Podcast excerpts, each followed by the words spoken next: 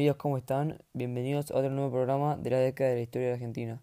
Hoy empezamos otro podcast, lunes 4 de mayo de 2020, 17 horas, en la ciudad de Buenos Aires.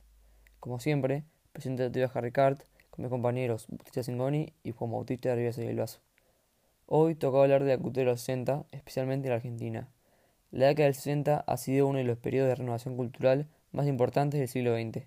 Los hábitos, las estéticas, los gustos, las tendencias durante el periodo han incidido hasta nuestros días y probablemente continúen influyendo en el cambio del siglo. Ahora nos vamos con Bautista. Bueno, para empezar en algo que fue importante en el matrimonio en la familia argentina, voy a hablar del surgimiento del divorcio. En el año 1888 se dicta la ley 2393 por la que el matrimonio y el divorcio se regían por el Estado. Tampoco autorizaba un nuevo matrimonio a los divorciados. En todos los casos, para poder obtener el divorcio, se tenía que haber incurrido en el incumplimiento de algunas de las obligaciones que tenían los cónyuges, como fidelidad, cohabitar, etc. Es decir, que el divorcio estaba fundado en la culpa de los cónyuges. Después, en el 54, se dicta la ley 14394, por la cual se admite que los divorciados pueden casarse nuevamente. Más tarde, en 1968 se estableció la ley por medio de la cual las mujeres obtuvieron el derecho de pedir el divorcio. Además, este año se dicta la ley 17711, por la cual se autoriza el divorcio por mutuo acuerdo, que evita tener que demostrar la culpa de alguno de los contrayentes, lo que humanizó el proceso. Con ello, se subsanan los requisitos que había dejado la ley de 1926 por lo que se habían seguido colando situaciones de subordinación de la mujer con respecto a su marido. Gracias a la interpretación diversa que podía hacerse acerca de aquellas cuestiones sobre las que la citada ley no indicaba excepción específica de la incapacidad civil de la mujer casada, también en 1969 se obtuvo la ley que obligaba a las mujeres casadas a llevar el apellido de su marido. Años más tarde, en 1987 se dicta la ley 23515, por la cual se permite que los que estuvieran separados de hecho se divorcien sin necesidad del consentimiento del otro. Bastaba, demostrar que se había separado hacia más de dos o tres años. Si se demostraban dos años de separación, el divorcio no autorizaba a contraer nuevo casamiento, pero si eran más de tres, sí lo autorizaba. Se establece también que el divorcio por culpa de alguna parte permite casarse de nuevo. Bueno, ahora hablamos, vamos a hablar con Olga Gambines, que nos va a contar cómo vivió esta década revolucionaria de los 60. Ella primero nos va a explicar cómo fue su lucha del divorcio, el trabajo y otras cosas que estaban pasando en esa década. Hola a todos, primero voy a dar muchas gracias por invitarme y ahora voy a dar una muy corta introducción de mí. Me llamo Olga Gambíes, vivo en Lomas, San Isidro. Estuve casada de 1939 hasta 1949 con Juan López, quien decidí separarme más tarde. Con esto creo que ya basta para que empiece a contar lo que tuve que vivir en esta época revolucionaria. Nosotros tuvimos una hija en 1942, quien por obligación del Estado debería tener el apellido del padre, del género masculino el superior. Pero, después de nuestra hija cumpla cuatro años, Juan perdió el trabajo, empezó a irse de noche y volvía tarde y borracho. Y el paso del tiempo dejó de darle importancia a mi hija y a mí. Entonces ahí fue el momento en que decidí de que nosotros teníamos que darnos un tiempo y separarnos. Fue un momento difícil ya que estaba sola, sin trabajo y con una chiquita de cuatro años que necesitaba ser alimentada y tener educación.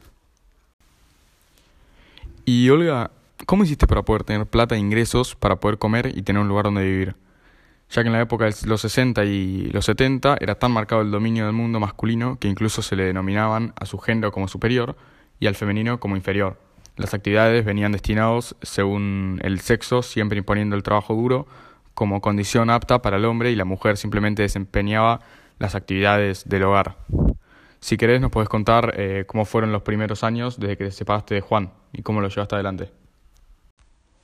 Bueno, al principio fue algo muy duro, ya que era ama de casa porque en esa época no se dejaba y estaba mal visto que la mujer tenga un trabajo decente en una fábrica o una empresa, por ejemplo pero cuando nos estábamos quedando sin los ahorros que tenía de antes, empecé a buscar trabajo desesperadamente.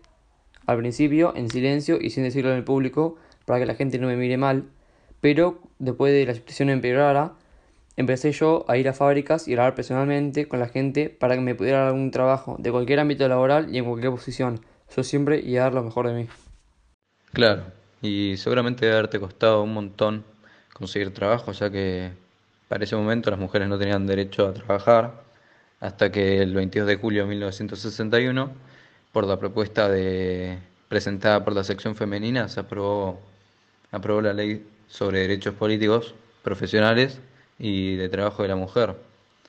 Hasta ese entonces las mujeres no tenían permitido trabajar si no tenían la autorización del hombre con el que estaba casado. Eso debe haber sido muy duro para vos, ya que vos te habías separado de Juan y no podrías divorciarte en ese momento, ya que en 1987 se dicta la ley 23.515, por la cual se permite a los que estuvieran separados que de hecho se divorcien sin necesidad del consentimiento del otro. Basta demostrar que se habían separado hace más de dos o tres años. Si se habían separado hace dos años, el divorcio no, el divorcio no autorizaba contraer nuevo casamiento. Pero si eran más de tres, sí lo autorizaba. Sí, en los primeros años de búsqueda de trabajo fueron años muy duros, ya que yo era rechazado por mucha gente y era mal vista por la gente que me rodeaba. Me decían que mi deber no era trabajar, sino que ser ama de casa y quedarme en mi casa cuidando a mi hija pero yo no le di importancia a lo que me decían y seguía haciendo lo que yo quería lograr. Pero al final de estar intentando año tras año, en el año 1957 pude conseguir al al principio trabajadora de limpieza de máquinas en la fábrica de la empresa de televisión Deluxe Televisores. Lo que dio que esto sucediera fue que una amiga en el pasado, gracias a que Juan era amigo de su esposo, me pasó la ubicación del director de esta empresa, Elías Gutiérrez. Esto se debe a que Elías está necesitando gente para que limpien y mantengan las nuevas máquinas, pero que las empresas están neutralizando y comprar nuevas y buenas máquinas para potenciar la producción de televisores. También el líder me dijo que estaba sorprendido porque yo era la primera mujer en ir a esta entrevista para conseguir el trabajo, pero que él solamente me iba este trabajo porque estaba desesperadamente buscando gente para, para que limpien las máquinas.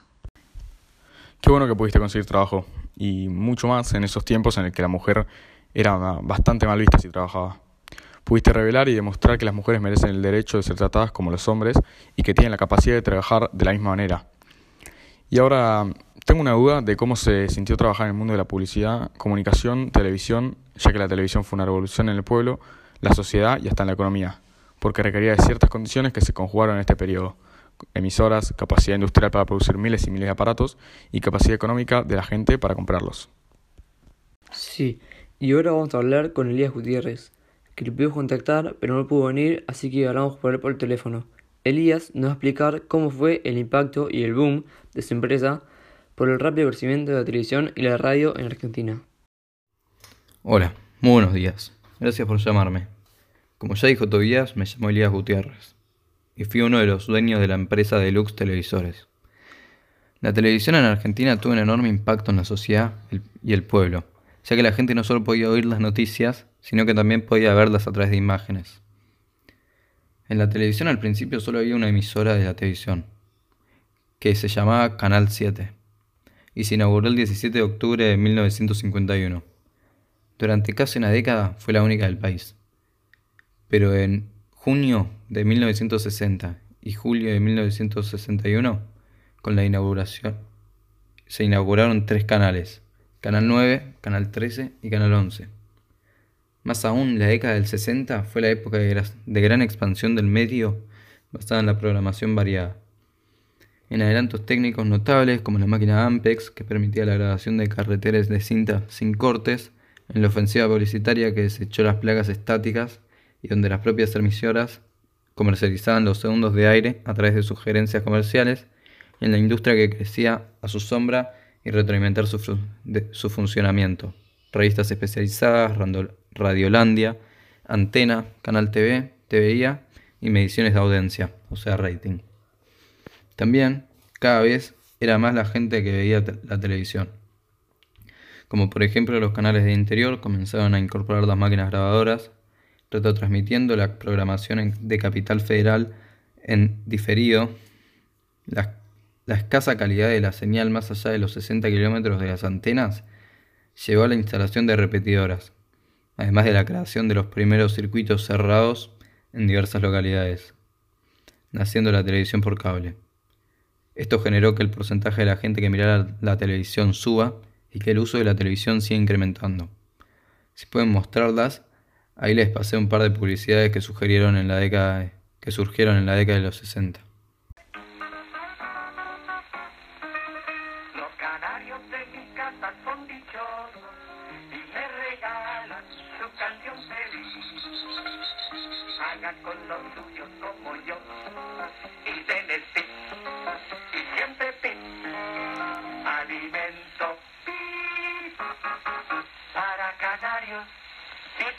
alimento balanceado, mejora el plumaje, estimula el canto.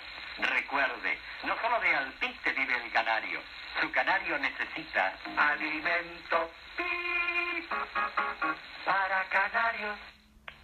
Nuevo, gran premier de belleza. Presentación del nuevo jabón Lux de tocador.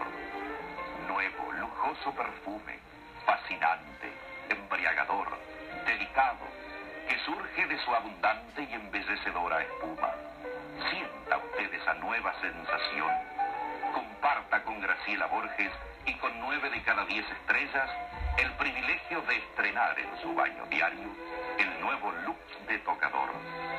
Distinga el nuevo jabón Lux de tocador en su nuevo y atrayente envoltorio y en cualquiera de sus cinco hermosos colores. ¿Y cómo hicieron para mantener el rating del uso de la televisión con la gran competencia de la radio? Al principio fue una lucha dura, ya que mucha gente del pueblo argentino no tenía los recursos para comprar una televisión. Entonces la radio era muy usada en algunos sectores de la población. Entonces después de analizar qué hacer para ganarle la competición, decidimos incorporar la producción de radios en Deluxe Televisiones. El cambio fue drástico y la empresa se expandió el doble de lo que era, lo que requería el doble de trabajo. El concepto de la radio le otorgó muchos ingresos a la empresa. Pero al final de la década del 60, el uso de la televisión dio un giro enorme. Entonces, con la difusión masiva de la televisión, la radio se redefinió en sus funciones, horarios y públicos, orientándose más a la información y a la música y menos a los espectáculos dramáticos. La radio se establece sólidamente en un horario de la mañana, franja a la que recurre una audiencia ávida de obtener noticias recientes de primera mano. La radio ahora solamente era usada en algún momento del día, en la cual se daban las noticias, o entre algunos jóvenes y amantes de la música se pasaban por radios musicales de distintos tipos de música. Entre los musicales se destacó la, cabal- la cabalgata musical Gillette, la primera en emitir un tema de los Beatles, denominados entonces los escarabajos. Otras propuestas para la juventud eran Música en el aire o Escalera a la fama, mientras que el folclore encontró, se encontró en Argentinísima de Julio, de Julio Beatriz o El mundo de la guitarra de Antonio Carrizo. Y para la gente que seguía fiel a la, a la radio, también aparecieron diferentes figuras y programas de radio que cada vez se hacían más conocidos entre la población. En lo deportivo nacen los programas del automovilismo, Carburando de Andrés Ro- Rouco y Lisandro González Longi, Campeones del Camino de Carlos Legani y Emoción en las rutas de Gañet Blasco, Pérez Tría. En el fútbol hace su aparición como, hace su aparición como relator José María Muñoz. Eso debe haber generado un montón de trabajo entre la población argentina, ya que se necesitan nuevos empleados y también surgen nuevos puestos de trabajo con tanto cambios revulsivos en la empresa. Sí, al principio la gente que incorporamos eran solo hombres, pero cada vez más por la lucha y la protesta de las mujeres se fueron incorporando en la empresa mujeres al trabajo. Y hasta por la gran demanda del trabajo, se empezó a subir puestos de trabajo a los que ya estaban trabajando. Y por ejemplo, gracias a los años de trabajo y entrenamiento de pudimos poner a Olga como secretaria en el sector de administración y gestión, siendo la primera mujer en ser secretaria de la empresa. Sí, la verdad que fue un orgullo enorme ser la primera secretaria femenina en la empresa. Y también esto nos ayuda a mi hija y a mí a tener un mejor estilo de vida y vivir mejor. Por ejemplo, mi hija pudo ir finalmente a una universidad confeccional y libre, ya que yo quería que mi hija no se mezcle con los jóvenes de izquierda que apoyan que las universidades sean laicas y públicas. Mi hija se pudo sumar a la gran cantidad de personas, mayormente mujeres, que empezaron a estudiar en, la- en las universidades y yo me pude sumar a marchas y movimientos para que se puedan hacer más universidades libres y confeccionales. Este, mejor dicho, uno de estos movimientos fue el 15 de septiembre, en donde se concentraron en la Plaza del Congreso el sector de Libres, encabezado por el arzobispo de La Plata, Monseñor Plaza. Fue convocado por el Comité de Defensa de la Enseñanza Libre y endulzado por los principales medios de comunicación conservadores, quienes descubrieron a la concentración como una lección de orden frente a las anteriores movil- movilizaciones de los secundarios laicos. Este movimiento concentró alrededor de 60.000 personas. Y Olga, antes de que vayamos cerrando, aparte de este cambio enorme que revoluciona la población durante esta década, ¿qué fue lo otro que te impresionó en la población y mayormente en la mujer argentina? Que fue una revelación al estereotipo de la mujer en las décadas anteriores. Bueno, algo que me pareció que revolucionó la década, en el que me puedo expresar bien, fue la marca y la moda en la mujer y en los jóvenes. Cuando yo era ama de casa, siempre me gustó averiguar cosas nuevas sobre la ropa y tenía pensado en un futuro trabajar en algo relacionado con el diseño de ropa. Pero no se me pudo dar, ya que la única opción que tuve fue trabajar con Elías. Bueno, y ahora hablando del tema, las marcas adquieren un valor sin precedentes. Cada marca pasó a tener un significado particular, a ser un símbolo de mayor o menor prestigio. La marca era y sigue siendo una señal de distinción. En la Argentina, a partir de la década del 60 y durante 20 años, se sucedieron diversas marcas de jean. Por ejemplo, cada marca que aparecía en el mercado supera en prestigio a la- anterior. Los viejos pantalones Far West, el jean de los 60, fueron superados hacia fines de la década por los Lee. Levis superó Lee. Wrangler superó Levis. Y luego Calvin Klein superó a Wrangler. Juntos a la marca surgió otra señal de distinción, el diseño. Los diseñadores de modas adquirieron muchísimo prestigio. Los consumidores exigen, cada vez con mayor velocidad, novedades que les permiten distinguirse.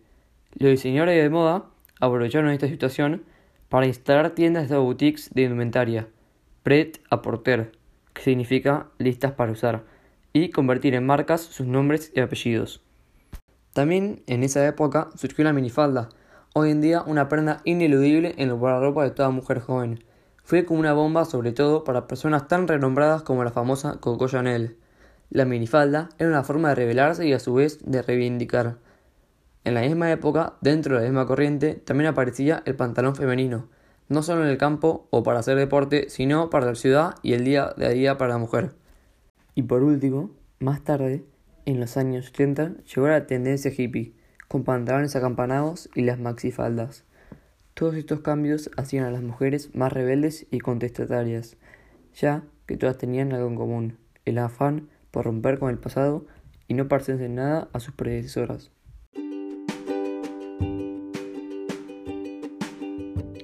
Bueno, bueno, bueno, este fue nuestro episodio de hoy muchas gracias a todos, especialmente a Olga y Elías por venir y hablar.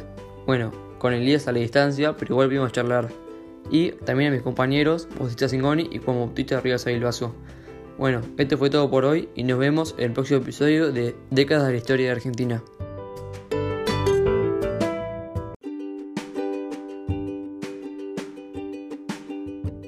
Bueno, bueno, bueno, este fue nuestro episodio de hoy y muchas gracias a todos, especialmente a Olga y Elías por venir y hablar. Bueno, con Elías a la distancia, pero igual vimos charlar. Y también a mis compañeros, Bautista Singoni y Juan Bautista Rivas Aguilvaso. Bueno, esto fue todo por hoy y nos vemos en el próximo episodio de Décadas de la Historia de Argentina.